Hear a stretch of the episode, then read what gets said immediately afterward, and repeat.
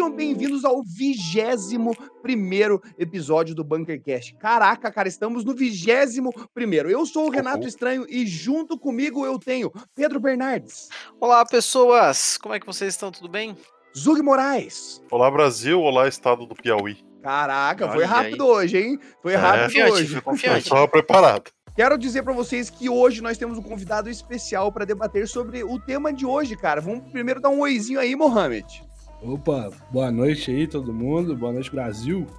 Humilde, o nosso assunto de hoje, guys, vamos falar sobre por trás, assim, do pano do esportes, vamos falar sobre como que é ser manager de um time, por isso que a gente tem o Mohamed aí junto com a gente para debater sobre esse tema. Mas antes disso, bora para os e-mails? Vamos. Bora, vamos lá.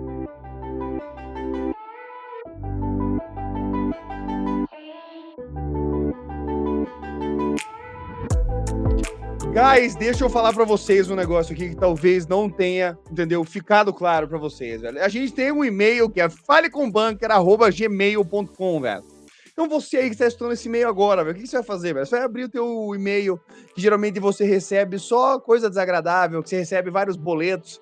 Aí você vai lá, cara, não, não contente com isso, você recebe e-mail de alguém na China que está produzindo algum tipo de item que você não precisa entendeu? E também tem que contar aqueles spams que você recebe dizendo é, propagandas enganosas, como aumente seu pênis, é, entre outros.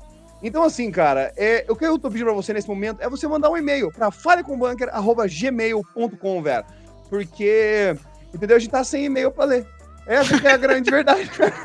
eu queria, cara, eu queria pegar aqui, velho, e criar uma palestrinha. Eu queria, mas, é. cara, essa que é a verdade, guys. Mandem e-mail para falecombunker.gmail.com que a gente tá pronto para ler eles a aqui. Fala, a gente fala tanta merda para vocês corrigir a gente, porra, nenhum. Porra, Exato. Manda e-mail para nós, falecombunker.gmail.com. Bora pro programa? Vamos. Bora, vamos lá.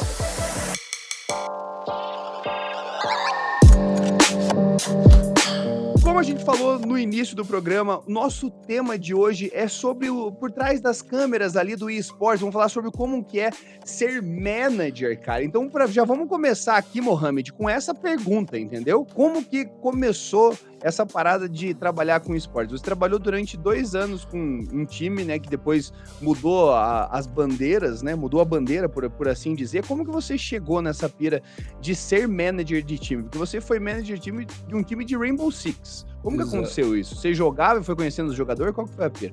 Foi mais ou menos isso. É, eu, sempre, eu sempre fui muito viciado em videogame, né? Cresci jogando e sempre curti tá dentro desse meio dos games, né? O Rainbow Six, quando lançou, ele lançou sendo um, um, um jogo de FPS diferente, que era um jogo com estratégia, né? Uhum. Pra quem joga sabe que tem essa, esse, essa modalidade de um pouco de estratégia. Quando saiu na E3, eu fiquei doido pra jogar. E no dia do lançamento do jogo, é, eu conheci o PX. Algumas pessoas vão conhecer o PX. O PX é um ex-jogador profissional de Rainbow Six. Então, na minha primeira partida de Rainbow Six que eu joguei, eu conheci o PX e a gente acabou se tornando amigos, né? Dois anos e meio depois, que, enfim, a gente continuou sendo amigo é, mas eu, eu tinha minhas coisas, né? Eu trabalhava, eu era empresário em Brasília. Uhum. Empresário do quê? De qual ramo? Cara, eu trabalhava junto com meu pai e com meu irmão e a gente tinha um grupo de empresas, né? Mas a, o meu forte, eu trabalhava na, na parte é, administrativa e comercial é, e o meu forte era negociação. Uhum. E aí foi aí que o, que o PX ele, ele começou a jogar profissionalmente e eles tinham eles estavam com um time na, na, série, na série A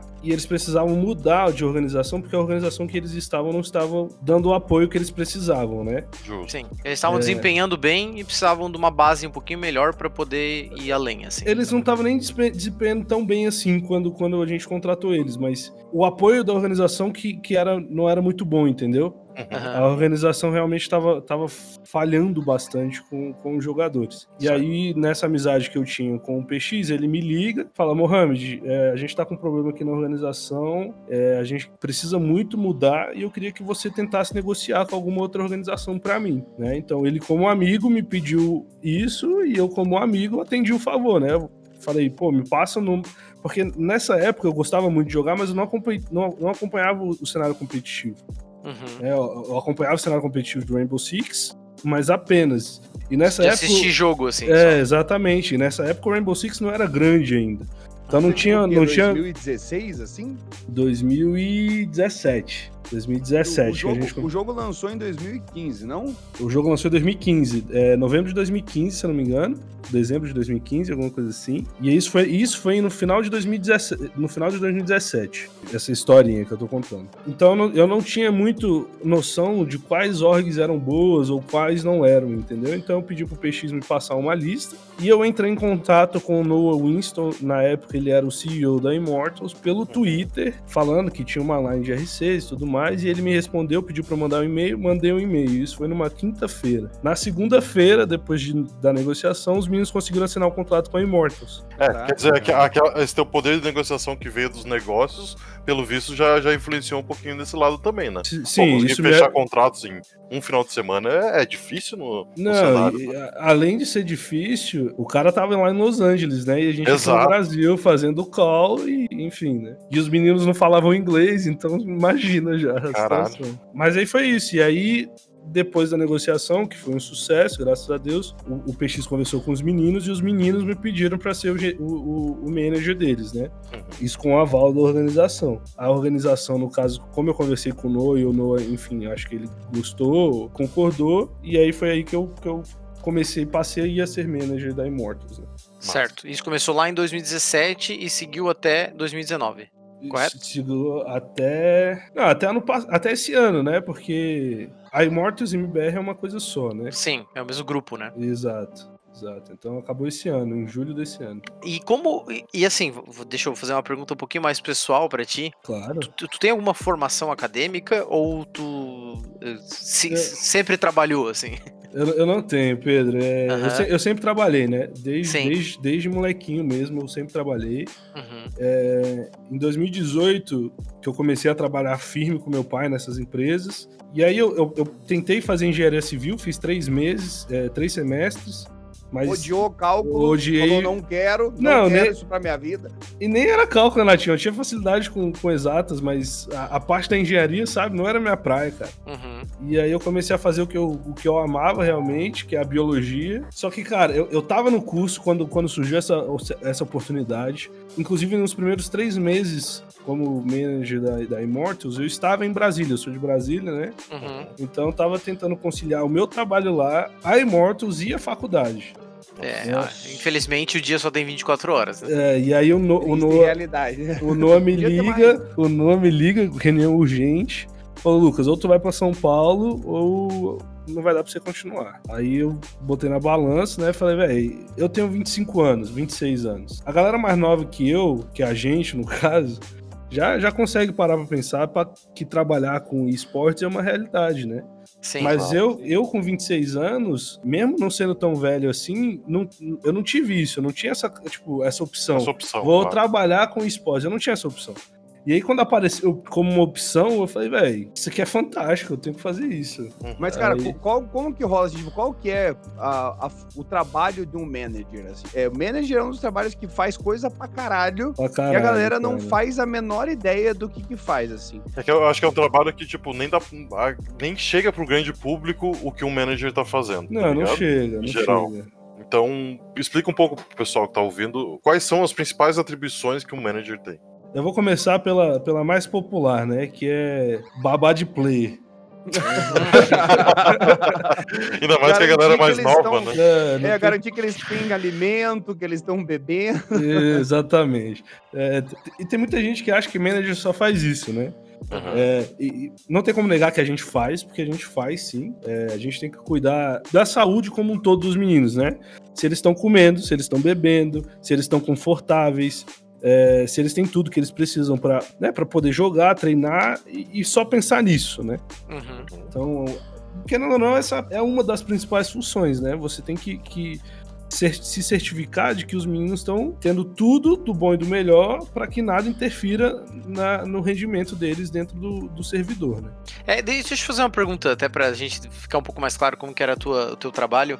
Todo, o teu time todo, quando, né, quando tu foi contratado pra ser manager desse time, ele era todo de São Paulo já? Não, não, não. não.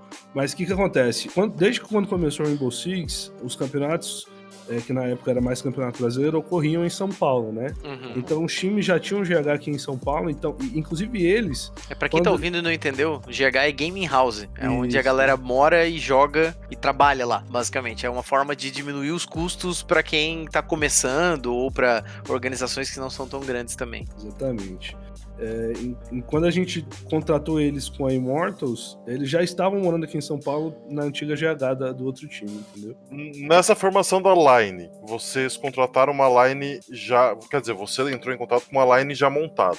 No caso de alguma mudança de uma, alguma peça do time, você também faz parte da decisão? Então, é, é aí que entra um negócio muito importante, né? Eu entrei sendo, sendo amigo do PX né? E aí eu conheci a Line, né? Enfim, fui aprendendo como é que tudo, tudo ali funcionava aos poucos. É, e de lá para cá a gente fez muitas mudanças no time. Inclusive, a última mudança. Eu, eu, saí do time, mas a última mudança do time quem fez fui eu. E se tu pegar o time que eu, que eu entrei lá no início, o time de agora, só tem um jogador que, que restou, entendeu? Bastante mudança. É, bastante mudança. Então, né, isso, isso Depende muito. Às vezes, às vezes você precisa ouvir o jogador porque né, você, você é o, o gerente do time. E para organização, o que, que, é mais importante? O gerente do time ou os jogadores? Os jogadores. Uhum. Né? Então, se, se, os jogadores têm uma decisão, por exemplo, são quatro jogadores e eles querem tirar um e o manager não concordar, é mais fácil sair esse jogador que os quatro jogadores querem tirar e o manager uhum. do que o jogador que eles querem tirar ficar. Né? É, então tem situações que você tem que concordar né? Você, você passa a ser obrigado a concordar com o que os jogadores estão falando, mas tem outras situações que você vai ponderar e falar, ó, oh, gente, isso aqui não vai ser bom, é melhor a gente fazer isso isso aqui. Você, enfim, você tenta convencer eles de fazer outra coisa, né? Uhum. Ou você simplesmente, dependendo da organização e, e, do ponto de confiança que a organização tem com o manager, você fala, não, a gente vai fazer isso, ponto e acabou. Certo, certo. É, então, então e, vai e depender eu... muito. E isso se mistura um pouquinho também com o papel do coach daí. É, você diria que, tipo, o manager está entre o coach e a organização, alguma coisa assim? Nessa, nesse poder com, de decisão? Com certeza, com certeza. É porque, no meu caso, eu, eu, conheço muito do Rainbow Six, então desde que o jogo lançou eu tava lá, eu, eu acompanhei o competitivo, então eu, eu tinha essa facilidade também de, de ter um, um olho mais clínico né? Porque, enfim, eu não sei, eu também não sei, gente, como é que, que são em outros cenários uhum, de esporte. Né? Claro, eu tô falando do R6 especificamente, né? Mas, por exemplo, tem manager que não tem conhecimento de jogo, por exemplo, sacou? Uhum. É, e, às vezes, e às vezes ele olhar para um jogador, tipo, eu acho que esse jogador aqui vai ser melhor por causa disso, disso, disso. Às vezes o coach dele vai ter mais influência que ele por conta disso, entendeu? Certo, perfeito. Então também, também vai depender, mas o manager com certeza é a ponte entre organização, coach e jogador, né? Ah, porque assim, a gente sabe que os jogadores, quando eles estão, tipo, na base deles, né? Quando eles estão na GH deles, é, grande parte do dia a dia gira em torno dos treinamentos que eles fazem em servidor, né? De fazer uhum. é, fazer tipo, as comps com outros times e treinar tiro, né? Fazer umas DM da vida e, uma, e umas paradas assim.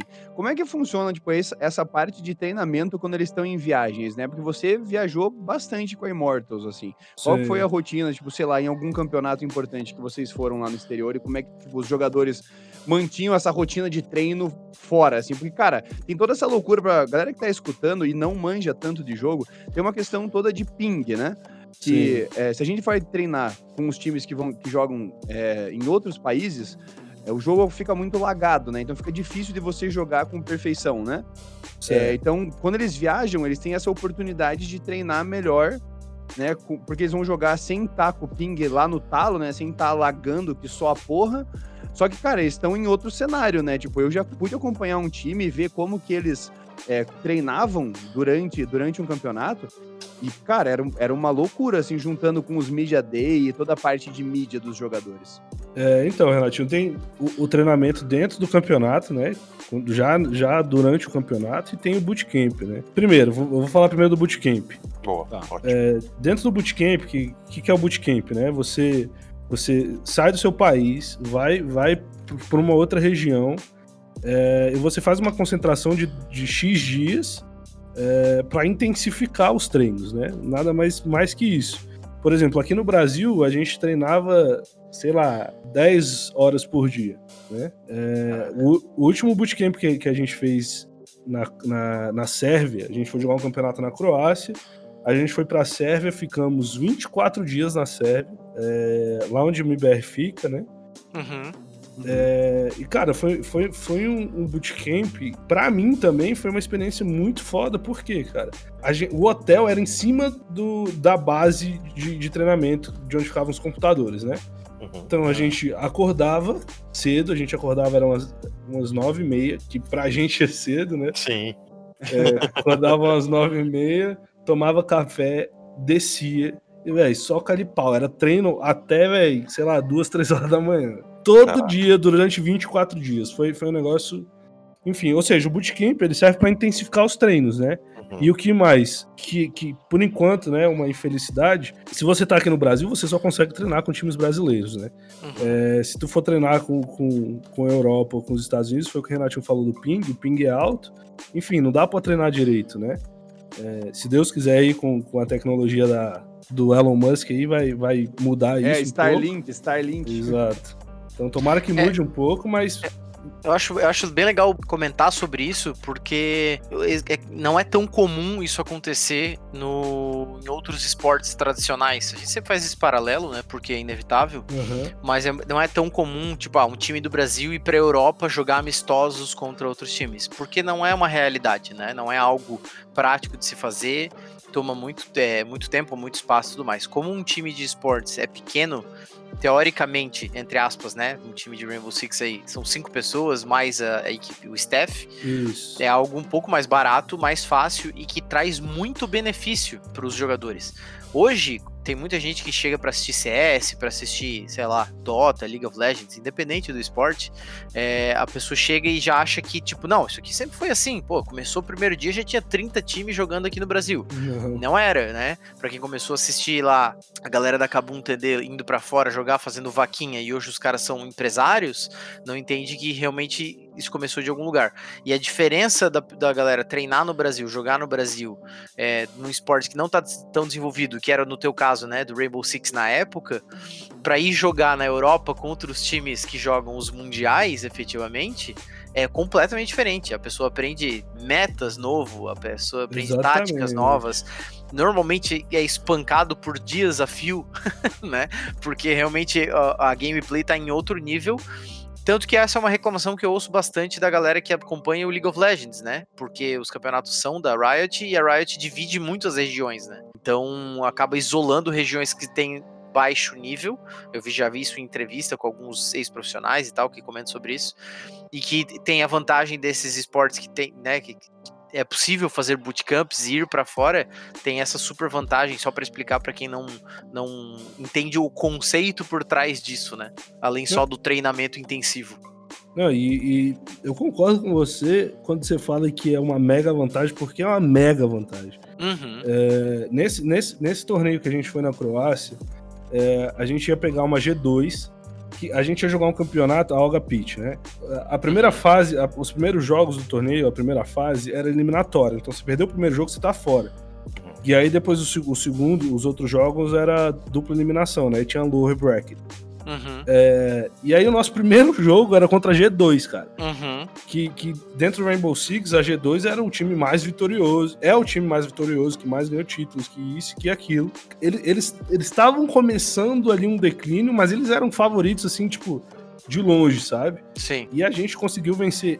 E, cara, foi, foi muito legal esse campeonato, porque primeiro, o, o primeiro mapa foi 7 a 1 para eles. Eita. E o segundo mapa, eles começaram a fazer, eles fizeram 5 a 0 e virou 5 a 1 né? Porque tem defesa e ataque e virou 5 a 1 Sim. Então, porra, todo mundo achava que já, que já tinha perdido, que já enfim, acabou já. Já acabou. E a gente conseguiu, a gente conseguiu levar o mapa de 5 a que eles estavam ganhando 5 a 1 fizemos 7 a 5 e ganhamos o, o, o, último mapa. Mas por que isso, né? O bootcamp que a gente fez estimulou muito o time para que conseguisse esse resultado, né? Claro. É, até porque a gente estava treinando só com times europeus, e foi o que você falou, é outro meta, é, muda muita coisa. Uhum. É, agora, Renatinho, voltando para os campeonatos, né? Essa é a parte do bootcamp. É, dentro do campeonato, você, você treina como pode, né? Dependendo do campeonato, tipo, você pega um, um, campeonato de fase de grupos. Nos primeiros dias você treina com times que não estão no seu grupo e que você só pode pegar lá na semifinal, entendeu? Uhum. E você faz muito tático, você evita treino prático, né? Quando, quando às vezes até você vai fazer um treino prático, você faz um, um você mistura os times, né? só, só para treinar a mira, vamos treinar a mira. Então você mistura os times, é, você junta três times lá, junta uma galera só para treinar a mira, entendeu? Você não faz tático.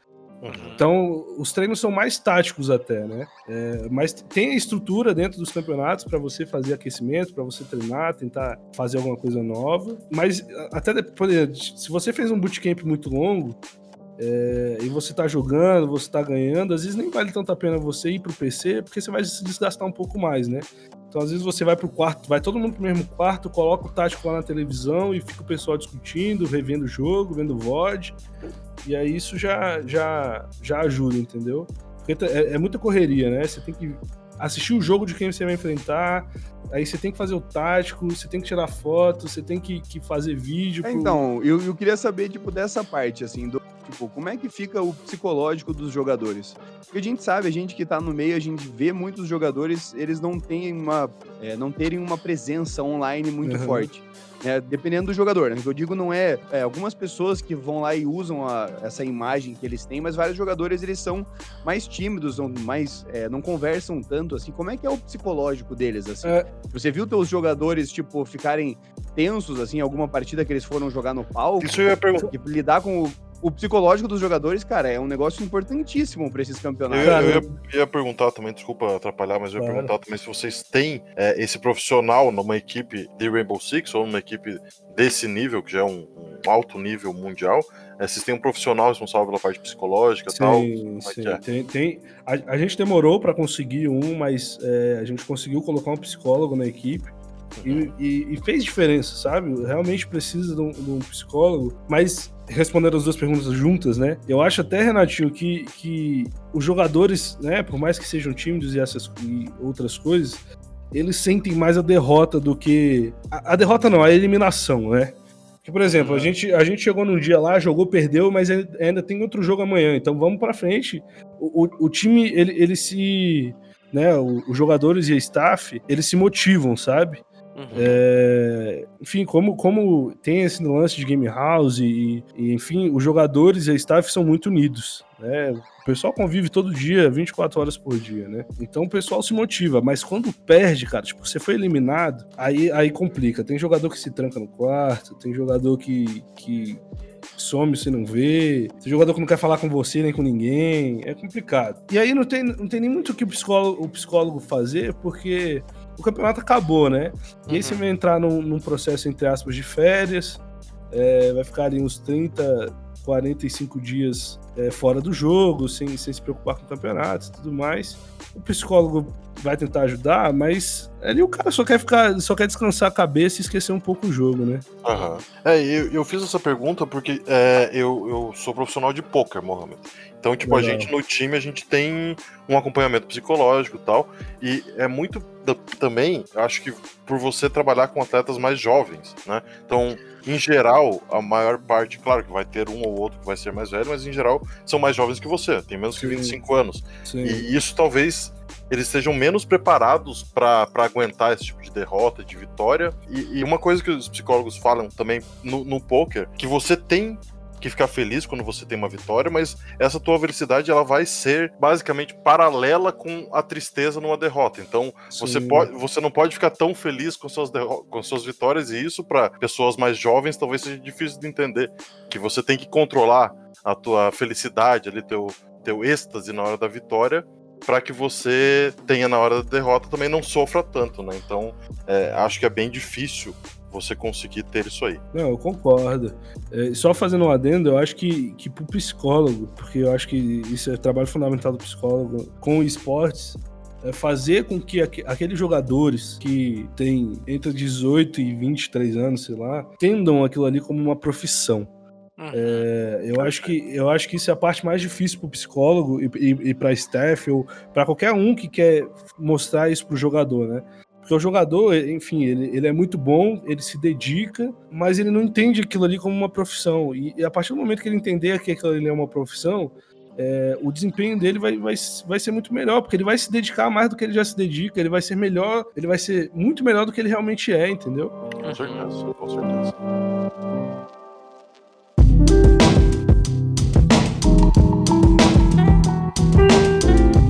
Mais uma, mais uma curiosidade. Você, como manager, provavelmente teve que correr muito atrás de visas, muito atrás de vistos. Uhum. Qual que é o país mais chato que você teve que correr atrás de vistos? Qual que... Ah, Estados porque, tipo... Unidos, cara. Ah, imagino que as, tem... os critérios sejam mais chatos mesmo. É porque, é porque por exemplo, é, o brasileiro não precisa de visto para entrar na Europa, né?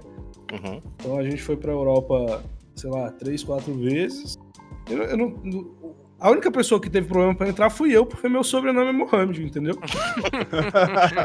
Desculpa eu rir, mas. Não, normal. Então, tipo, teve, é, a gente foi pra França uma vez, e aí eu fiquei uma hora conversando com um cara lá, porque, enfim, os caras ficaram desconfiados. E... Mas tipo, foi o único problema que eu tive, né? Uhum. Agora, nos Estados Unidos, cara, tu tem que fazer uma papelada bem chata, tem que receber documento da Ubisoft para falar que os caras são jogadores, vão jogar o campeonato X, uhum. tem, que, tem que pegar hotel, passagem, tudo com muita antecedência para chegar lá no, no, na embaixada e falar: os caras estão indo para esse campeonato aqui, vão ficar lá no, no CT da Immortals, no centro de treinamento lá em Los Angeles. Enfim, tu tem que explicar tudo, sabe?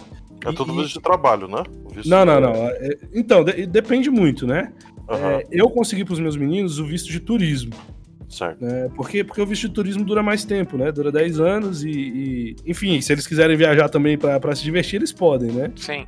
Mas aí certo. você mostrando o campeonato e que tá tudo sendo pago e tal, aí não tem problema. Uhum. É, mas sem dúvida os Estados Unidos, né? O Canadá é muito fácil, porque você faz um visto. Tendo o visto dos Estados Unidos, você faz um visto de, de, de, na internet. Você entra no site lá, fala que tem um visto americano, o visto sai em dois minutos, velho. Irado? Nem sabia disso. Ótimo. Então, sem dúvida, os Estados Unidos. Né? Eu nunca fui para outros lugares que me exigiram mais, né? Então, dos países que a gente foi, que é Europa, Estados Unidos, Canadá, os Estados Unidos. Perfeito. Perguntando mais numa questão, num âmbito de time mesmo. É, eu acho que é uma curiosidade que muita gente tem, principalmente quem é entusiasta né, de esportes, uhum. é quais áreas um time de esportes precisa. Tipo, é uma empresa, né? Às vezes a galera Sim. não entende isso, assim, né? Que nem tu falou, né? Assim como os, jogadores não entendem que é um trabalho, tem muita gente que não entende que uma organização é uma empresa. Quais áreas que tu vê que, tipo, existem possibilidades? Tipo, a pessoa é formada em psicologia, que a gente já falou aqui, ou a pessoa é formada em contabilidade, esse tipo de coisa. Quais áreas, profissionalmente dizendo assim, é, tem dentro de um time de esportes? Cara, eu te falo que inúmeras, tá? Eu vou, eu uhum. vou tentar numerar algumas, Perfeito. mas são, são muitas, né? Então, você pensando no âmbito da empresa, né?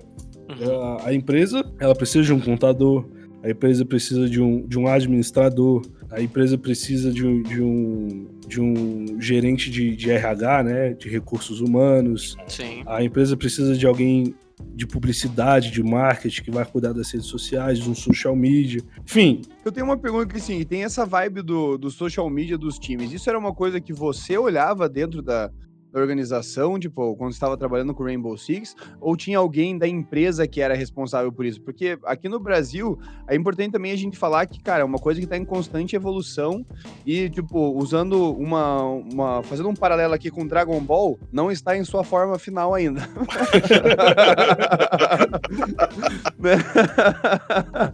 Porque eu falo assim, cara, é, é, já viajando com alguns times, eu já pude ver que, cara, às vezes até mesmo o campeonato, assim, a gente vê uma estrutura que não não é das melhores. A gente já viu vários jogadores reclamando, por exemplo, de máquinas não terem o hardware necessário para eles conseguirem jogar. Né? Então, é, como que é, nessa, nessa formação do time da Immortals, assim, tipo, você, tinha, tinha alguém específico para fazer as redes sociais? Não, então, Renatinho, é, por, por ser um, um, time de Los Angeles, né? E, e, querendo ou não, uma coisa que influenciou foi essa negociação de, de quatro dias uhum. é, se concretizar, é, a gente tinha muita dificuldade com essa parte de, de social media, sabe? É, eles tinham um responsável lá nos Estados Unidos, que era o Nuno, que é um cara, velho, puta eficiente, o cara manda muito bem. Só que ele tava lá, a gente tava aqui, ele, enfim, não tinha, não tinha um encontro de, de comunicação, sabe? Até da própria é... mentalidade, né? Do cara tá dentro do Exatamente. de vocês, né? Então a gente, a gente passou a ter um social media de fato quando a gente virou pro MBR. é, que a gente falou, velho, não tem como, a gente precisa de um, né? Porque, gente, é, o social media, né, as redes sociais de, um time, de uma organização faz muita diferença. Hum. Faz muita diferença. É um negócio que, que velho, é, é, até difícil de explicar, né? Mas é, para uma organização que não é um time de futebol, precisa fazer dinheiro da, da, forma, das melhores formas possíveis, da maior quantidade de formas possíveis, é, as redes sociais são as melhores ajudas que essa organização pode ter, né? Uhum. Pelo então, custo baixo, né? Não, é, é, por exemplo, quanto maior o seu número numa rede social, melhores os patrocinadores que você vai ter, né? Sim. Porque o maior o, alcance você tem. Então, é, é, um negócio imprescindível dentro de uma organização, né? O que, que você acha hoje, assim, tipo, é que você participou ativamente nisso e a gente já falou muito aqui nos podcasts sobre organização de time, sobre como que é levado isso hoje aqui no Brasil. Assim, o que, que você acha que poderia ter de estrutura melhor para os jogadores desempenharem melhor, né? Tipo, não só no Rainbow Six, mas essa experiência que você teve por trás, assim. Cara, olhando como que as coisas acontecem. A primeira coisa que eu acho que no Brasil tinha que começar a acontecer é game office, cara. Porque eu sei, eu sei que GH consegue baratear os custos, mas, cara, coloca, velho no, no Rainbow Six, né? Que são cinco. Uhum. Cinco homens, a flor da idade, testosterona lá na casa do caralho. Uhum. Dentro de uma casa 24 horas por dia, cara. Rachando o quarto e o caralho. Exatamente. Então, tipo. No primeiro momento, é top, né? Porra, tu tá numa casa, tem organização que tem casa com piscina, não sei o quê. Porra, da hora, né? Tô vivendo um sonho e tal. Mas vai chegar um momento, velho, que, que. Até porque são, são jovens, o cara não consegue diferenciar trabalho de pessoal, véio. Aí o cara vai pro treino, vai pro jogo, tem uma discussão, e aí acaba o jogo, começa a discutir fora do jogo por conta do que aconteceu dentro do jogo. E, enfim, uma, co uma coisa leva a outra, né? Aí, aí, daqui a pouco tá todo mundo querendo tirar alguém do time porque discutiu por conta de uma coisa nada a ver que aconteceu e foi Que roubou a coca da geladeira. Exatamente. Cara, vamos começar que isso aí é pesadíssimo, tá? Já vamos é, deixar claro aqui. Não é legal. É, eu... Não, eu não falei que era um mau argumento, eu só falei que era um argumento. É, mas eu acho, eu acho interessante essa tua colocação, Mohamed, porque eu não faço parte, eu não, nunca trabalhei com isso nem nada, uhum. tenho bastante interesse, inclusive. A minha visão de fora, é, sendo um entusiasta bem forte de, de esportes e tendo trabalhado bastante já na vida, apesar de né, de não tanto, mas trabalhei bastante na vida já, com 29 anos de idade. É, passei por várias áreas dentro da, da, área do design, assim, e eu vejo que tem muita gente, até, vou, vou, falar fora do esporte nesse caso, eu vejo muita gente nova com muito talento, muito talento mesmo, Sim. em diversas áreas, é, seja de, de, design gráfico, seja de organização, seja de foto, seja de vídeo, seja de edição, 3D, whatever, qualquer área. Eu já vi muita gente com, com essa pegada que o cara não consegue se desenvolver porque ele consegue um emprego muito bom muito rápido. E eu vejo um paralelo disso muito direto com o esportes, que é o cara que tem 18 anos, tá sentado em casa fazendo nada, só jogando. Não tô, não tô dizendo que isso é ruim, tá, sim, gente? Sim. Mas o cara tá ali na idade, tá jogando com os amigos, de repente, pô, alguém acha ele ou eles montam um time, ganham um campeonato pequeno e do nada o cara tá ganhando um salário para jogar o jogo favorito dele. Então eu, eu, vejo muito um paralelo dessas duas coisas e eu, eu vejo que o caminho para frente disso é, é, é, bem parecido porque a pessoa começa muito naquele pique, porque pô, o cara tá jogando aqui, tá jogando aqui, só que quando começa a chatice de um emprego normal, que é responsabilidade, é, não pode levar discussão pro resto da vida, porque tu não, vai ter que trabalhar vai, com esse e vai amanhã. Começar e vai começar, a chatice é, vai é inevitável. começar. É, é, como qualquer emprego, né? Por isso que eu quero dizer assim, né? Tipo, eu vejo muito esse paralelo porque eu vejo muita gente deslumbrada com a, com a grana, com os projetos, com a marca, e quando o cara tem que, pô, o cara tem que emitir uma nota, aí ele leva três semanas para emitir a nota, daí a empresa já não quer mais trabalhar com o cara, daí o cara leva mais uma semana para entregar o material final, e aí, sabe, a, a, o negócio vai virando uma bola de neve e daqui a pouco o cara já tá queimado com todo mundo da, da área, da região, do mercado, e ele nem sabe como que isso aconteceu. Exato. E, e, eu vejo muito isso com, com, com, os jogadores, com essa galera bem nova, que, tipo, às vezes o cara nem sabe. Hoje em dia já, todo, já sabe, a maioria sabe, né? Que ganha bem, que tem, tem salários legais e tal, não tô dizendo que todo mundo é milionário, mas que o cara acaba não. Cara, vira, dá essa virada de chave e ele se deslumbra tanto que ele vai lá pro fundo do poço e às vezes até sai, né? Até se aposenta, tipo, sei lá, seis meses de carreira, né? Porque o cara não aguenta essa pressão e tal. E eu acho muito engraçado como isso realmente acontece em qualquer área. É só uma questão de Sim. oportunidade, assim, né? Não, e respondendo, respondendo a pergunta do Renato com o que você disse, uhum. é, é, é, muito importante você ter alguém, nem que seja um manager, né? Dependendo, dependendo do, do quão, quão, quão grande for a org, uhum. é, uma pessoa para guiar essas pessoas, né? Porque na maioria das vezes são jovens, né? Uhum. Então, uma pessoa para guiar essas pessoas nesse âmbito fiscal, é, de planejamento, enfim, para não, não acontecer exatamente isso, né? A pessoa se perder e, e caraca, o que, que eu faço? Vou sair do time porque, eu, enfim, né? Eu uhum. entrei nessa, nessa rotina de chatice. É, é, o que eu falei, né? Pô, tu tá jogando videogame? Tá. Tá fazendo o que tu gosta? Tá. Mas é um trabalho, velho. É trabalho. Uma hora tu tem que enxergar isso como trabalho. E às vezes tu não vai gostar de enxergar como trabalho, porque vai vir a chatice, claro. vai vir a responsabilidade, vai vir. Mas é aquele negócio, né? Faça o que você ama pro resto da vida e que você vai trabalhar todos os dias, né? Exatamente. exatamente. então, é, é, querendo ou não, é um futuro inevitável, o que não significa que é ruim, né? Tanto que a gente vê muitos jogadores de esportes aí que o cara consegue desenvolver uma carreira de streaming enquanto ele é jogador e daqui a pouco o cara tá ganhando mais do que ele jogava quando ele era profissional, Sim. muito menos responsabilidades é, profissionais que eu quero dizer competitivas, né? Ou seja, ele pode fazer streaming de qualquer assunto, sobre qualquer coisa, a hora que ele quiser. Mas normalmente essas pessoas são as pessoas que têm é, essa, essa. Maturidade, né? Maturidade, essa é a palavra perfeita, assim. Essa maturidade de que, se, que seja criar um cronograma, fazer uma marca, contratar alguém para editar os vídeos, whatever, o que seja, assim. Mas é sempre a galera que se, que se estrutura da base que cresce bastante, né? Depois, uhum. assim, seja com streaming, seja virando coach, whatever, né? A, a, onde o cara vai trabalhar, assim. Não, e, e, só, só fazer uma observação, é, como isso é importante, né? Se você pegar a Liquid hoje, tinha um Liquid de Rainbow Six, que é um time que, que tá no Brasil, né? A line de Rainbow Six deles. Uhum. É, a Liquid investe tanto nos caras, coloca uma staff tão foda para eles. Tu vê, os cinco jogadores, cara, os técnicos, o manager, os caras são gigantes hoje no Brasil, sabe? Os caras, todo mundo tem números bons na, em lives, todo mundo tem números bons nas redes sociais. O público deles é muito alto em relação a, a redes sociais, sabe? Então, isso tudo porque a org investiu nisso. A org quer que, que seja assim, quer que aconteça dessa forma. E até porque isso vai atrair jogadores melhores no futuro, vai deixar o time mais popular por esse motivo, porque tem muita gente que assiste que é, é um, um wannabe, né? Uma pessoa que quer se tornar um jogador um dia. Uhum. E aí tu vai ver, por exemplo, nos Estados Unidos, a Cloud9, que é um time que investe muito nisso. Hoje os caras têm uma parceria, eles têm uma linha de roupa e tênis com a Puma, né? Sim, Nesse sim. nível, assim. E eles são gigantes porque eles investiram muito nisso. Hoje tu vai ver, é uma das maiores fanbases do nos Estados Unidos, pode não ser maior, mas é a mais doente. Sim. no sentido de, de, de, de, fanboy, assim, porque eles investem muito nisso, né? Então, quando tu vê que pô, o cara que tá se formando ali como jogador, tá num time pequeno, tá ali nas bases, vem um time como a Cloud9 fazer o contato com o cara e vem um outro time grande, sei lá, da Europa, G2, que o cara não é tão fã, pô, é, é capaz dele topar jogar na Cloud9 porque ele é fã da Cloud9.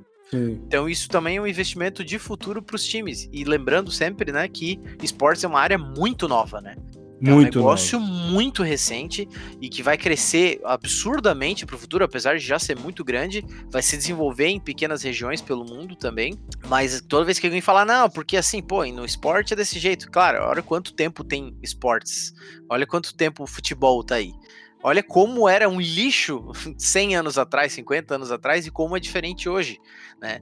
Então a galera tem que entender também que é aquele negócio, né? Vai, vai amadurecer muito ainda para frente, né? Vai demais.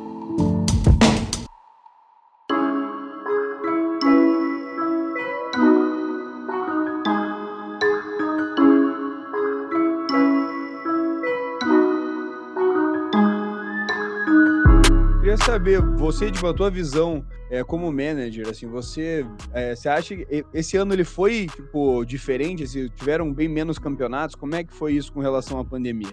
É, eu, eu fiz até um, um, uma caixinha de perguntas lá no, no, Instagram e me fizeram essa pergunta, né? Sobre como, como, como foi a vida financeira do esporte esse ano. Uhum. Então, existe, existe uma diferença entre esportes e games, né?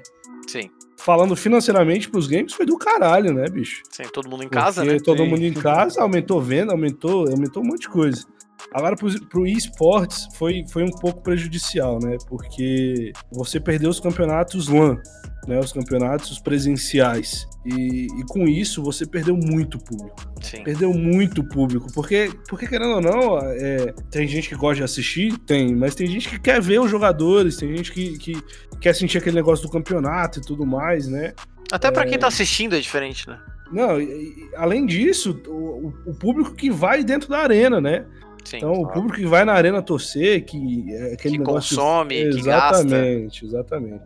Então, pro esporte foi bastante prejudicial, eu acho, por conta disso, sabe? E perdendo o público, você perde patrocínio, você perde. Enfim, uma coisa leva a outra. É, eu acho, eu acho legal comentar sobre isso, porque eu achei até estranho, tá? Não vou mentir, eu achei até estranho. Eu tô acompanhando bastante o cenário de Dota hoje em dia, porque tá rolando os campeonatos legais e tal, os caras estão fazendo algumas coisas, e a cena basicamente do, do, do, Dota hoje é na Europa. Então, tá, os campeonatos que rolam são com os top teams, assim, basicamente. Uhum. Mas eu achei engraçado porque eu jurava que pelo menos agora pro final do ano, até rolou em um campeonato ou outro, que alguém ia desenvolver o sistema da bolha que o, a NBA desenvolveu.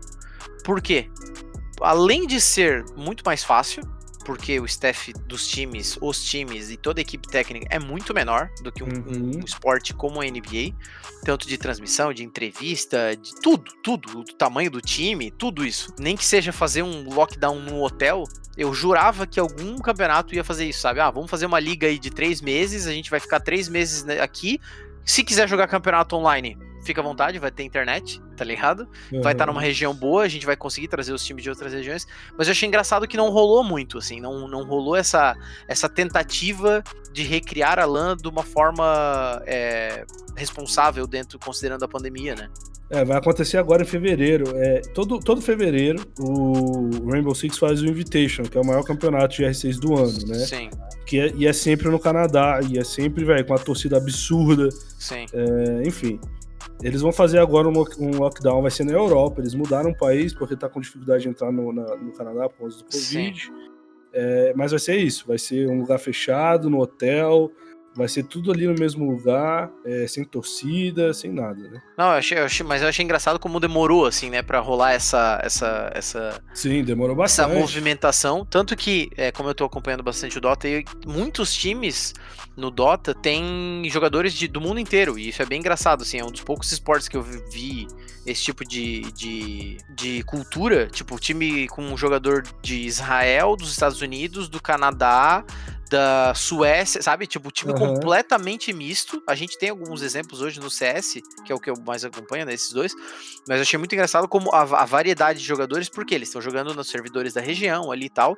E como isso prejudicou muitos times. Até desmanchou algumas lineups que nem aconteceram efetivamente. Né? Tiveram as movimentações ali no começo do ano. E essas lines acabaram nem acontecendo porque os jogadores estavam nos seus respectivos países e não conseguiam jogar juntos. E aí acabava jogando com um stand-in ou com outro, Sim. com dois stand-ins ou o time acabou desfazendo o contrato mesmo, porque, tipo, não, não ia não ter, dava, ter né? international, esse tipo de coisa. E como isso é, remodelou realmente a cena, assim, né? Não sei se aconteceu muito isso dentro do R6, porque eu não acompanho, eu não acompanho muito, assisto alguns jogos do, do, do Major, que eu chamo, né?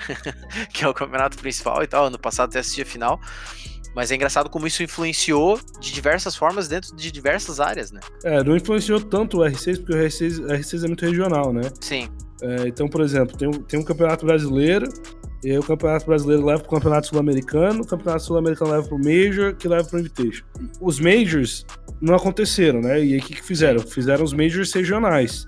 Então, os times que estariam classificados para o Major internacional fizeram um mini Major regional. Os, os, quatro primeiros se enfrentaram. Quem ganhar, ganhou o Major regional, entendeu? Uhum. Então, não influenciou tanto assim. Mas, enfim, foi, foi, foi bem ruim para o esporte, eu diria. Não só pro esporte, né? Mas... É, sim. Deixa eu fazer, um, fazer uma pergunta aqui humilde. Você pegou um campeonato no Brasil, não pegou? Peguei. Cara, tipo, você acompanhou os meninos lá fora como é que foi quando foi aqui no Brasil, mano? Véi, é, é até foda de falar, Renatinho, porque o campeonato do Brasil foi o meu primeiro presencial. Caraca. E, velho, o meu bem. Não, e o meu primeiro presencial foi pra 20 mil pessoas, cara. Não 20 tipo... mil pessoas, 20 mil brasileiros. É, né? 20 mil brasileiros, velho. 20 mil UEBRs. Cara, foi, foi, foi, uma doideira, porque, tipo, o Invitational, que é o maior campeonato do, de R6, faz o campeonato até 5 mil pessoas, Aí os caras fizeram uma Pro League, não era nem Major, era uma Pro League no Brasil pra 20 mil pessoas, cara. E, e, cara, foi um negócio, foi, foi loucura demais. E a torcida brasileira do caralho, né, velho? O cara põe, põe, põe a, a mão em você, torce por você, velho. E não quer nem saber. A gente jogou. A gente jogou um jogo que foi contra a G2, a gente perdeu, porque a G2 naquela época também não tinha para ninguém. Ganharam o campeonato, inclusive. Mas a torcida te, te, te, te move tanto, velho. Os caras são tão fervorosos, os caras são tão apaixonados, velho. A gente acreditou até o último round, sacou? O time uhum. acreditou até o último round, velho. Isso não ah, tem preço é, que é pague, é não, velho. Tem... É, e deixa eu te fazer uma pergunta. Talvez tu não tenha uma resposta, e tudo bem se tu não tiver resposta, mas por que existe um certo interesse de organizações internacionais em jogadores do Brasil, mesmo que as cenas sejam mais desenvolvidas em outros lugares, assim? Porque no caso de vocês, tudo bem, né? Foi uma negociação, vocês foram atrás disso, mas é um. É um uma região boa, né, de, de Rainbow Six, não tô dizendo que é a melhor do mundo, porque com certeza é a Europa, como tu mesmo disse, é a G2, mas por que que rola esse interesse dos times internacionais no Brasil, de contratar os times brasileiros? É, são, são duas respostas nessa pergunta, uhum. né, Pedro? A primeira e Porque nós somos pica. É, não, a primeira, a, a, primeira e não principal, né? Porque a principal é a segunda, mas é porque brasileiro é foda no FPS. Sim. Eu te falo com, velho. Ó, hoje, hoje, se rolasse um presencial hoje, o um Invitation lá, eu, eu, eu acho que os quatro semifinalistas iam ser brasileiros, velho. Caraca. O Brasil tá muito foda, velho. E o, o, problema do brasileiro só no campeonato presencial é, é a cabeça, saca? Então, uhum. tu vai jogar contra, contra o time alemão, contra o time russo, velho. Os caras são frios pra caralho, velho. Os caras estão perdendo de 6 a 0 5x1 o cara faz um clutch e pronto, vira o jogo inteiro, entendeu? Sim. Porque o brasileiro vai entrar em choque e os caras estão lá tranquilo. É, e falta, é isso querendo ou não, cresce com casca, né? É aquele Sim. negócio que a gente até comentou, a gente fez um episódio sobre NBA aqui no podcast, e a gente até comentou sobre isso, assim, tipo, os jogadores que são muito, muito, muito bons e que não chegam eh, todos os anos em playoffs, ou nas finais de conferência, ou na própria final, quando eles chegam lá com um time bom que vai se durar um ano, eles acabam não desempenhando tão bem porque eles não têm essa casca. Sim, eu acho que essa né? é, eu acho que essa é a desvantagem, entre aspas, dos brasileiros quando são times muito novos, né? Porque a gente não tem essa calma, a gente não tem essa, esse, esse frio que o sueco tem, por exemplo, né? Sim. Do cara ser super super focado na, na parada e não se, se desmanchar e tal, independente do resultado. Enfim, acho que, querendo ou não, isso é uma questão de tempo também, né? Com certeza. E o outro, né? A resposta principal é o dinheiro, cara se o cara vem pro Brasil, se estabelece no mercado da forma que ele tem que se estabelecer, como, como a Liquid fez, né? Uhum. É, porra, tipo, tu vem pro Brasil com uma fanbase maluca, com torcedor. Velho, os caras são torcedor, sacou? Uhum. Que tá pronto para comprar. Quando, por exemplo, a Liquid não tem loja no Brasil. Velho, eu falo agora pra você: entra em qualquer post no Twitter da Team Liquid Brasil aí. Entra em qualquer post primeiro comentário vai ser: cadê a loja? Sim. Então, velho, os, os caras os cara querem retorno também, né? Sim. Porque querendo, uma organização é uma empresa, precisa, precisa de lucro, precisa de dinheiro. É, e, e eu suponho que o investimento deles num time brasileiro é vezes é menos quatro, né? É, exatamente. é muito menor do que um time cara, lá. Paga um quinto do salário que ele pagaria lá, ele paga pra um cara aqui que vai estar tá feliz da vida recebendo. É, porque real, o, que o, seja, né? O salário, ele, ele tem uma base mundial, entre aspas, bem aspas. Uhum. Mas, mas, por exemplo, a, a estrutura, a estrutura é toda paga em real, né? Sim. Que, tipo, tem comparação com lá. E hoje, e hoje é, qual que seria a média de salário? Até para as pessoas saberem e entenderem como, como que funciona. Qual que seria a média de salário dos jogadores de Rainbow Six? Pode ser uma média mesmo, tá? Não precisa falar nem do topo, nem da galera que tá começando. E como que fica a questão de salário do staff também? Que eu acho que é importante, porque nem todo mundo tem habilidade suficiente para jogar no time, mas às vezes a pessoa tem interesse de trabalhar na área, né? Olha, Pedro, é... Né, jogando, jogando eu vou jogar para baixo, tá? Tá. Vou fazer um, uma média para baixo. Uhum. Eu acho hoje que a média mundial de salário do R6 tá na casa dos 2,5 dólares. É uma média, uma média mundial. Tem time, tem time na, na Europa que tá ganhando 8 mil euros de salário, até um pouco uhum. mais. É, mas a média no Brasil, aí eu acho que seria uns 5 mil reais. Tá. Tá? A média no uhum. Brasil, né? E aí você é, é, uma média, porque você tem time gringo pagando em dólar. Sim, e tem e a galera tem time brasileiro, é, que ganha, que não ganha muito bem, né? Uhum. Tipo, eu acho que o, o, menor salário da Série A hoje seria, sei lá, uns 3 mil reais, né? Uhum. É, mas aí os times da Série B tem time que não, tá nem, não consegue nem pagar, né? Uhum. Joga só pelo amor mesmo. Exatamente. É, eu acho que isso é o próximo passo também, assim, né? Da, do desenvolvimento das regiões. É. E as publishers também devem ajudar com isso eventualmente, mas do próprio mercado, assim, né? Das, das bases começarem a se desenvolver melhor, dos times terem times de base também, porque é muito mais fácil um time como a Team Liquid ter três times que jogam em campeonatos diferentes do que contar que outros times pequenos vão contratar um time iniciante para se desenvolver e crescer, né? Então é, é, eu acho que vai, vai ser muito do mercado assim criar também essa demanda para níveis menores de, de jogo, né? Não, e foi como você falou, pô. É, você pegar o futebol em 1960, os caras não recebiam igual o Cristiano Ronaldo, Neymar e Messi recebe hoje, né? Uhum. Então, exatamente. daqui, daqui um tempo, o, o, o, time de Série A, o menor time de Série A vai estar tá pagando bem também. Sim, exato, exatamente. E aí vão ter também regras de, do mercado, das ligas e tudo mais, né? Até para como tem hoje, né? Na, na Europa ou na NBA, né? Falando de futebol e basquete, tem tetos também, que daí vai começar a rolar. Sim. Vai ter questão de idade de contratual, para porque acontece hoje no futebol. Os caras estão indo buscar os moleques com 9 anos de idade. né? Para fazer contrato já. E hoje já não pode mais, claro que existe, né? Todo aquele background, né? Vamos fazer aqui por trás dos panos. Gavetinha mas para que os times grandes não continuem sendo os gigantescos. Foi isso que a NBA fez quando ele proibiu de buscar os jogadores no high school, né? Porque senão tu tava cortando a frente dos times menores, que tem menos investimento, que tem menos grana, e tu tá balanceando a liga para que todos os times tenham chances, né, com o draft e tudo mais, de competir no, no mesmo nível, porque senão é. vai virar o que virou, por exemplo, a Espanha no futebol, né? Que tinha dois times até um, sei lá, uns cinco anos atrás, era só Barcelona e Real. Não existia o resto da liga. Não, e agora primeiros... tem o Atlético só. É, então.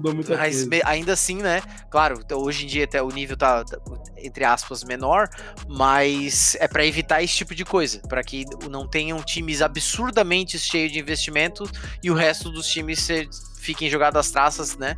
porque não tem como competir com um shake que vem de petróleo, né, por exemplo. Certo, então, isso também vai acontecer no futuro, assim. Cara, que da hora, que da hora. Mohamedzinho, guys, vocês têm mais alguma pergunta, velho? Tenho mais eu tenho, eu quero saber o que, que o Mohamed faz hoje. Então, hoje. os planos, né? Os planos. É, o que, que o Mohamed é, o que, que ele faz, qual que é a arroba do, do Instagram, do Twitter dele, qual que é o objetivo dele de futuro. Você vai abrir a Mohamed Sports aí, que não vai jogar em nenhum lugar na Europa, nem nos Estados Unidos.